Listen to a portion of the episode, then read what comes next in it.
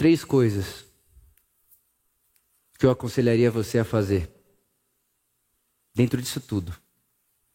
De tudo que a gente falou. Primeira, pertença às pessoas. Tenha gente perto de você.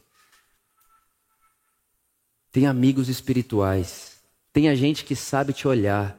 Tenha gente que você pode ligar. Tenha gente que você pode falar assim: Oh, não quero falar com você hoje.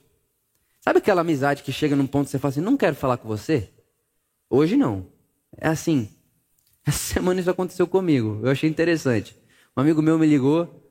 Eu olhei assim, eu não queria atender, mas falei: Vou atender. Atendi e falei: Ô, ô mano, hoje não. Pode ser amanhã. Ele, mano, tá tudo bem? Eu falei, hoje não. Não quer falar hoje, pode ser amanhã. Amigos espirituais, pessoa que você pode ligar e que você pode atender. Pertence a pessoas.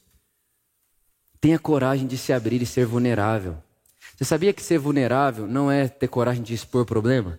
Vulnerabilidade vem da palavra latim aquilo que pode ser ferido. Vulnerabilidade não é um botão que o ser humano aperta e se torna vulnerável. Vulnerabilidade é intrínseco ao ser humano. Todo ser humano é vulnerável. Ele pode ser ferido a qualquer momento e não sabe de onde pode vir a bala. De onde pode vir a, a, a, a, a flecha, entendeu? Isso é ser vulnerável. Então, primeiro, pertence às pessoas. Jesus tinha quem chamar no dia que ele não queria orar sozinho. Ele tinha com quem contar. Segunda coisa. Primeira, pertence às pessoas. Segundo, aceite que o mundo é injusto e que as coisas não funcionam em harmonia ainda. Ainda não. Mas no que depender de você, faça funcionar em harmonia. Mas o mundo ainda não funciona em harmonia. Nós ainda estamos vivendo numa, num mundo fraturado, cheio de dor, cheio de injustiça, cheio de desigualdade, cheio de desesperança cheio de gente gananciosa, querendo, querendo e, e agindo por meio de e para o poder.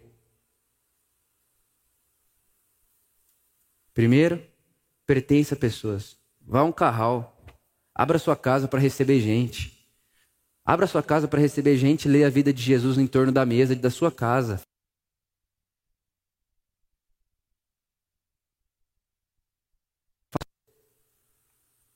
Segundo, Aceite. Aceite a dor. Aceite a dor.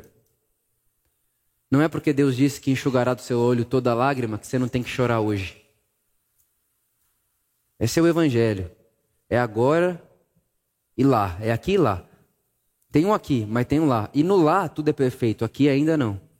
E nesse mundo aqui, Jesus viveu, chorou, suou sangue e precisou de ajuda, cansou, precisou sentar. E Jesus estava cansado, precisando sentar. Olha que coisa bonita. Deus cansado, precisando sentar.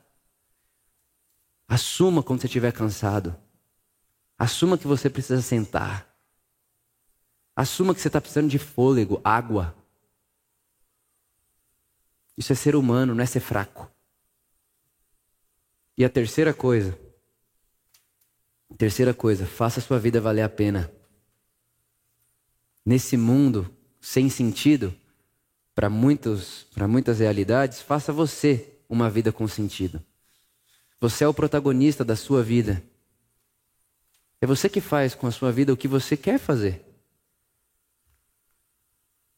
Eu li uma, uma frase essa semana que marcou muito. Até escrevi ela no meu bloco de notas. Um pastor anglicano, ele disse assim: A vida dos santos são a continuação da bibliografia do Messias.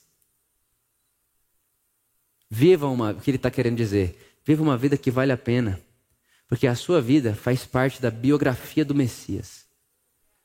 A biografia do Messias está sendo escrita através de mim, através de você. A nossa vida, os nossos atos, as nossas ações são a continuação do Messias. O que é o Messias, irmãos? O Messias é aquele que veio redimir todas as coisas na experiência de Israel, para o povo judeu até hoje. Eles estão esperando o Messias, porque eles pensam que quando o Messias pisar aqui, tudo vai mudar, na hora. Assim, pá, o Messias chegou, tudo vai mudar. Ele vai estabelecer na hora um novo governo. É isso que Jesus veio fazer. Só que ele não faz sozinho. Essa é a experiência do Evangelho.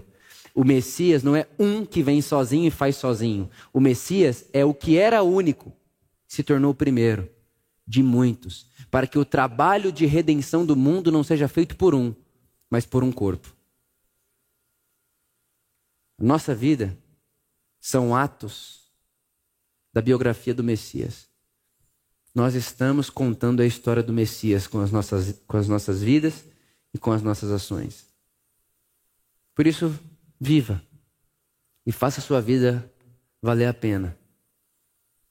Faça a sua vida ter sentido em meio a um mundo que muitas vezes parece injusto demais, sem sentido e sem esperança.